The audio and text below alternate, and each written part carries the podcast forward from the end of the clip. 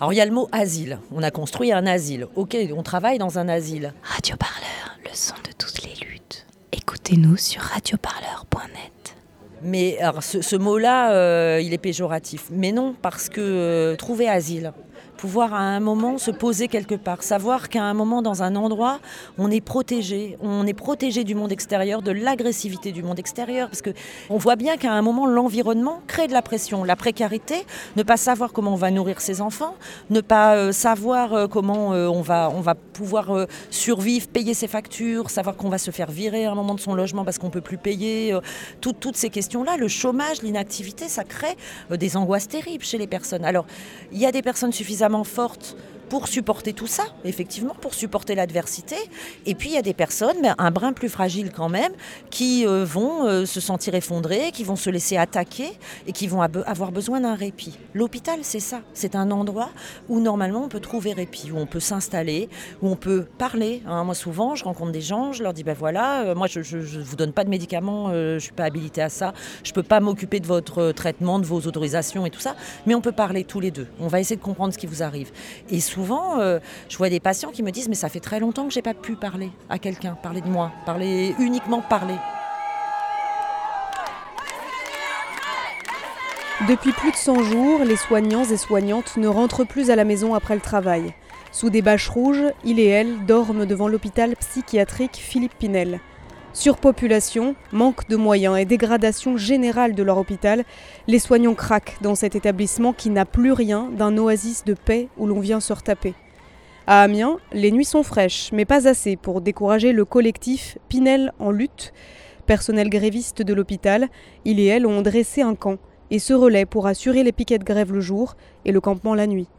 Ce mardi 25 septembre, le personnel médical de l'hôpital Pinel s'est rassemblé devant l'Agence régionale de santé des Hauts-de-France, qui refuse de les recevoir tous ensemble depuis le début de leur mouvement, il y a trois mois. Ça fait 103 jours qu'on réclame une table ronde euh, auquel euh, on voulait euh, à tout prix que le personnel non syndiqué puisse participer. L'ARS y a répondu qu'il n'y aurait que les représentants de l'institution de l'hôpital, niant complètement le mouvement Pinel en lutte et les 103 jours de grève. L'ARS, c'est l'Agence régionale de la santé des Hauts-de-France. Cette réunion montre bien que l'ARS n'est pas, n'est pas ouverte au dialogue et n'est pas prêt à, à engager une réelle discussion et un réel échange pour l'avenir de l'hôpital. Mais du coup, vous êtes quand même passé de l'autre Oui, nous, on de a, la grille. on a quand même réussi à Ok, rentrer. d'accord. Donc Mais- euh, là, l'idée, c'est de faire le lien entre les, les gens qui sont dehors et ceux qui sont à l'intérieur. D'accord. Personne du collectif Personnel non syndiqué, personne du collectif Personnel non syndiqué Euh, Catherine Aubry, je suis infirmière cadre de santé et je travaille à l'hôpital Philippinel depuis 1983. Ça fait combien de temps que vous demandez cette euh, table ronde De- dès le début, hein, dès le début, on est en grève depuis le 15 juin, exactement. Depuis le début, alors on a eu des rencontres hein, à l'ARS, mais très fractionnées, c'est-à-dire on reçoit les médecins d'un côté, les soignants de l'autre, et on a un discours qui n'est pas du tout le même en fonction des interlocuteurs. Alors je m'appelle Isabelle euh, et je suis psychologue au centre hospitalier Philippe Pinel. Quelles sont vos revendications? Alors, on en a cinq principales. La première, c'est l'effacement de la dette. Parce que euh, on n'arrête pas de nous dire que euh, l'hôpital est endetté auprès de l'ARS pour une vieille histoire de travaux d'il y a longtemps. Donc nous, on demande l'effacement de la dette. Après tout, le gouvernement a assez de pognon comme ça, je pense. hein. Euh, On a vu avec l'ISF, par exemple, qu'on pouvait faire des, gros cadeaux fiscaux. Donc euh, faire un, un cadeau à l'hôpital, ça nous paraît pas si compliqué et si absurde que ça. Ça, c'est la première chose. La deuxième chose, c'est la suroccupation des services. Il faut savoir en ce moment qu'on a euh, quatre lits supplémentaires pratiquement dans tous les services, euh, et euh, parce que les services sont fermés, donc on a, euh, on a rempli des services avec des tas de patients. Et au final, nous, on demande l'ouverture d'un voire deux services pour que la vie y soit quand même plus agréable. Qui est, la suroccupation, ça entraîne de l'excitation, c'est vraiment difficile et on ne peut pas être concentrationnaire. Quoi, hein. On en revient, les fondements de la psychiatrie de- des années 60, c'était de lutter contre la concentration. Et là, on revient à quelque chose de concentrationnaire, donc ça c'est important. Ensuite, euh, ben, on demande forcément plus de moyens humains, donc 60, la création de 60 postes, hein, on a chiffré, on a vu. Euh, là, actuellement, on est 2 pour 26, il faudrait qu'on soit 4 dans tous les services pour pouvoir faire du bon boulot. Euh, on demande aussi la titularisation des contractuels, parce que on, a, on a affaire à des contrats de plus en plus précaires, les gens ne sont plus titularisés, les gens arrivent en CDD, ne restent pas, c'est des, des gens jetables, hein, et ça, c'est pas du boulot non plus. Et notre dernière revendication, qui est tout aussi importante, c'est la création de postes dans les services généraux, parce parce que bah, les petites mains aux cuisines, euh, au blanchissage, c'est quand même aussi des gens très importants et on, on est aussi en vraiment carencé à ce niveau-là. Est-ce que les patients et les familles de patients sont au courant de, la lutte et la soutiennent? Oui, oui, oui, bien sûr. Alors, on a des patients qui passent régulièrement. Euh, ben, vous voyez, samedi dernier, je tenais la permanence là au, camp.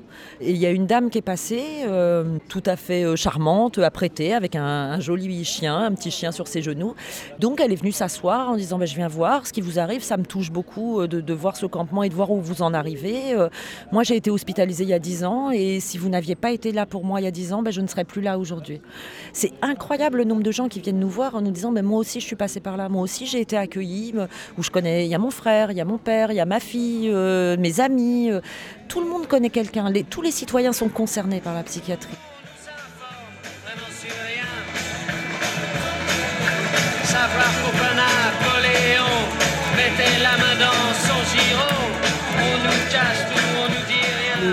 Centre hospitalier Philippe Pinel, c'est un hôpital psychiatrique.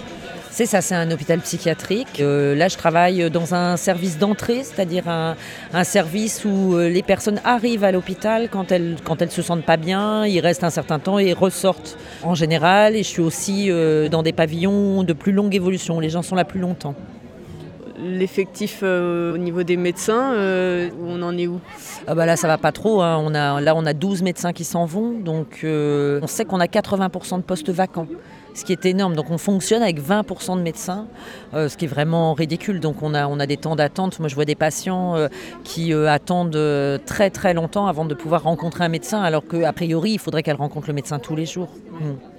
Et pourquoi ils restent vacants ces postes-là? Parce que je pense que les, les jeunes internes qui, qui sortent de chez nous sont mal accueillis. On leur donne pas envie, quoi. C'est pas vraiment attractif. Et forcément, ils nous voient galérer toute la journée. Donc, euh, ils voient les médecins euh, ramer, donc ça les fait pas rêver. Et après, c'est vrai qu'il y a un, un vrai manque quand même dans la population médicale et que du coup, bon, un hôpital psychiatrique à Amiens, c'est pas toujours très attractif. Mais je crois quand même que c'est national. hein. On, a, on a des problèmes de sous-effectifs en psychiatrie. La psychiatrie n'attire plus vraiment maintenant. Euh, on, on... Quittez pas, on vous passe les médecins. Bonjour à tous, merci d'être aussi nombreux. C'est un combat de longue haleine et moi j'admire ceux qui, dorment sous la tente depuis si longtemps, qui s'usent la santé et l'énergie pour défendre leurs patients. Là, c'est vrai qu'on a eu, une logique d'entreprise qui est appliquée à, à l'hôpital depuis des mois, des années. En CME, on a beau dire qu'on n'est pas d'accord, les décisions sont prises de toutes les manières. On ne nous entend pas.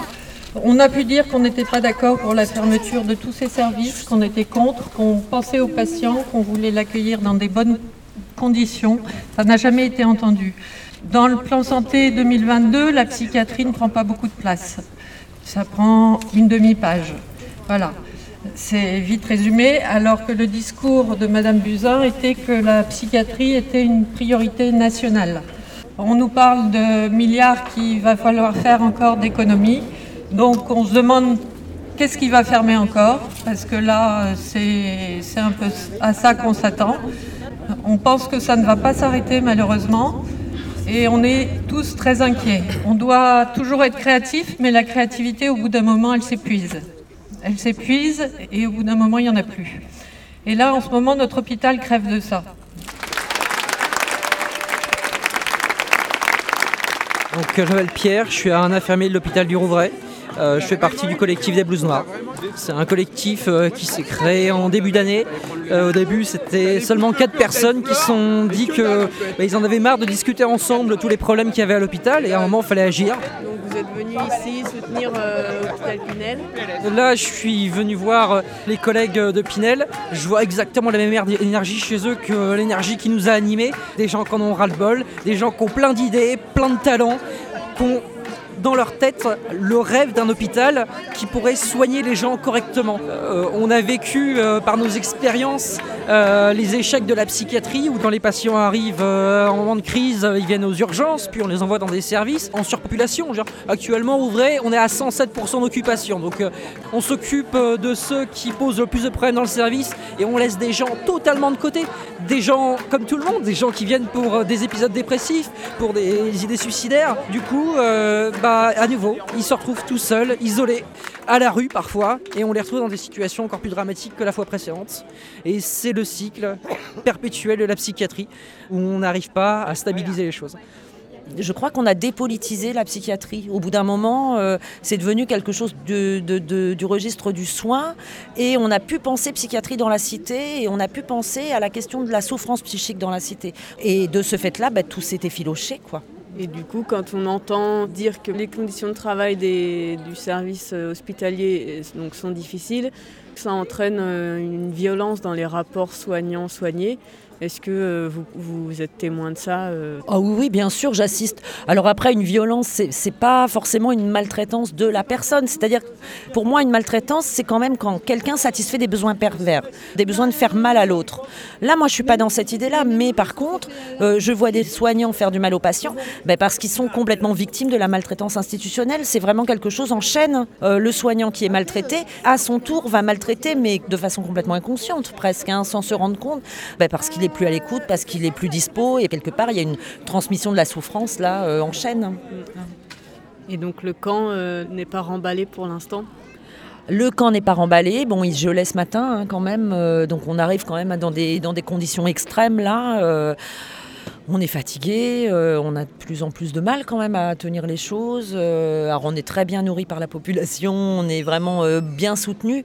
Ça serait formidable qu'on puisse lever le camp. Après, ben c'est pas vraiment nous qui décidons quelque part. Ça va dépendre. On maintient la pression. J'espère qu'on va pas camper trois ans, quoi, et qu'on passera pas Noël ici. Hein. Et j'espère aussi qu'on va pas en arriver à des extrémités, parce que moi je vois des co collègues complètement épuisés, des collègues à bout de souffle. On se fait déjà assez de mal comme ça. Je voudrais pas que la pression monte encore plus et que les collègues se mettent à souffrir encore davantage. Donc peut-être qu'il va falloir qu'on monte d'un cran. Mais bon, trouvons, trouvons le bon moyen, mais en tout cas, voilà, on n'a pas fait grève plus de 100 jours pour obtenir des clopinettes. Et que pèsent les droits de l'homme face à la vente d'un Airbus Au fond, il n'y a qu'une seule règle en somme, se vendre plus pour vendre plus. La République se prostitue sur le trottoir des dictateurs. Leurs belles paroles, on n'y croit plus. Nos dirigeants sont des menteurs, on lâche rien. Radio Parleur. Radio Parleur. Le son de toutes les luttes. Sur radioparleur.net.